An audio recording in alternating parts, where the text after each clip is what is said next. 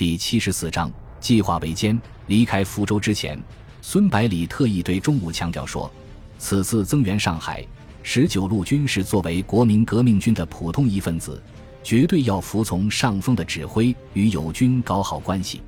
中国军队与日军的差距很大，只有团结协作，才有机会战而胜之，万万不可自把自为。”虽然钟武脾气暴躁，但是也明白事情的轻重缓急，所以上海后非常低调。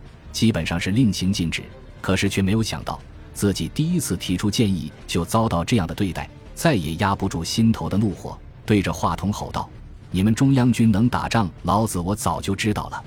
在上海打了快两个月了，也没见把日本人怎么样，最后还不是要我们这些地方部队来增援？”身边的参谋好心的提醒抵达道：“参谋们正准备拟定撤退计划，负责电台的机师长电话已经挂了。”钟武恶狠狠地挂上电话，大声说道：“你以为我是傻子，不知道电话挂了？我要是不对着电话喊，难道对着你们喊？”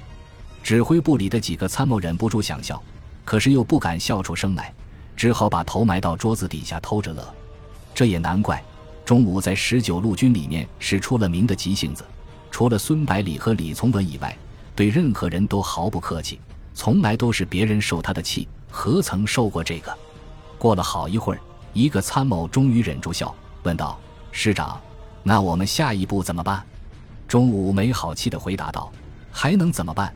当然是按照陈司令的命令行事了。”好家伙，军法从事呀！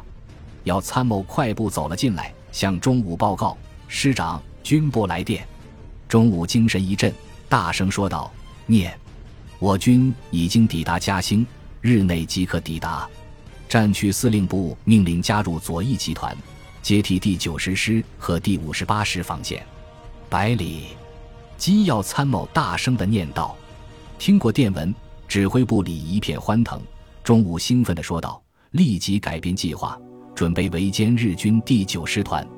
命令侦察部队尽快摸清敌情，炮兵团立刻集中，军需处给前线部队补充弹药。”九月二十五日，孙百里率领三个步兵师和一个加强重炮旅，含一个高炮团抵达战场，接替下独立师左右两翼的防务，其中由第六十师负责左翼，第六十一师负责右翼，重炮旅作为机动部队，随时对需要的地方进行支援。第七十八师作为总预备队，部队开始紧锣密鼓地构筑工事，指挥官们则聚集在一起召开军事会议。首先由中午向参加会议的其他三个师的师长和炮兵旅长刘谦介绍参战以来的敌我双方情况，以及和日军交战的经验教训。听完中午的汇报后，孙百里总结道：“从中午介绍的情况来看，我军的战斗力比日军略强，但是由于没有坦克和空军，在战场上还是处于劣势，所以要优先解决这两个问题。反坦克枪的数量太少。”可以考虑集中使用，把预备队的枪支加强给一线的部队，同时推广集束手榴弹的使用，应该可以对付日军的坦克。防空问题倒是非常棘手，我们只有一个高炮团，只能进行局部支援，无法覆盖整条战线，看来只有靠挖防空洞了。中午说道：“这个办法应该可行，虽然这里地下水位很高，防空洞不能挖得很深。”不过，日军使用的航空炸弹只有五十公斤，威力不是很大，足以应付。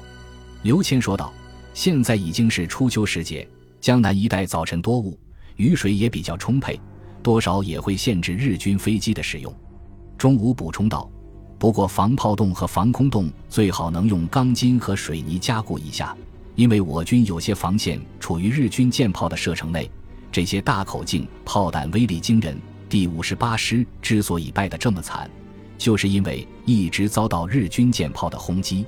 李从文问道：“中午，中央军和日军已经打了快两个月了，虽然不断从全国各地增调援兵，可是却始终不能掌握战场的主动权。在你看来，主要的原因是什么？”钟午想了想，回答道：“原因是多方面的，首先是装备差，缺乏重炮。”步兵的轻重机枪数量也严重不足，其次是没有海军和空军支援，最后就是作战的指导思想有问题，过于消极，只注重防守，几乎完全放弃了进攻。我认为这才是最主要的原因。孙百里连忙问道：“为什么这样说？”钟武说道：“从开战到现在，我军投入的兵力已经有四十多个师，增援部队前来的方向也不尽相同。其实是有机会威胁日军侧翼和后方的，但是却无一例外的被调到防线的正面和敌人打消耗战。昨天。”我向左翼作战集团司令部建议集中优势兵力围歼日军第九师团，陈诚非但没有同意，反而威胁要把我军法从事。随后把昨天发生的事情说了一遍。廖启荣笑着说道：“也难怪陈诚发火，由中央军防守的左右两翼全部失守，并且伤亡惨重，名不见经传的十九路军只付出很小的代价，就是日军一筹莫展，叫他面子上如何下得来？”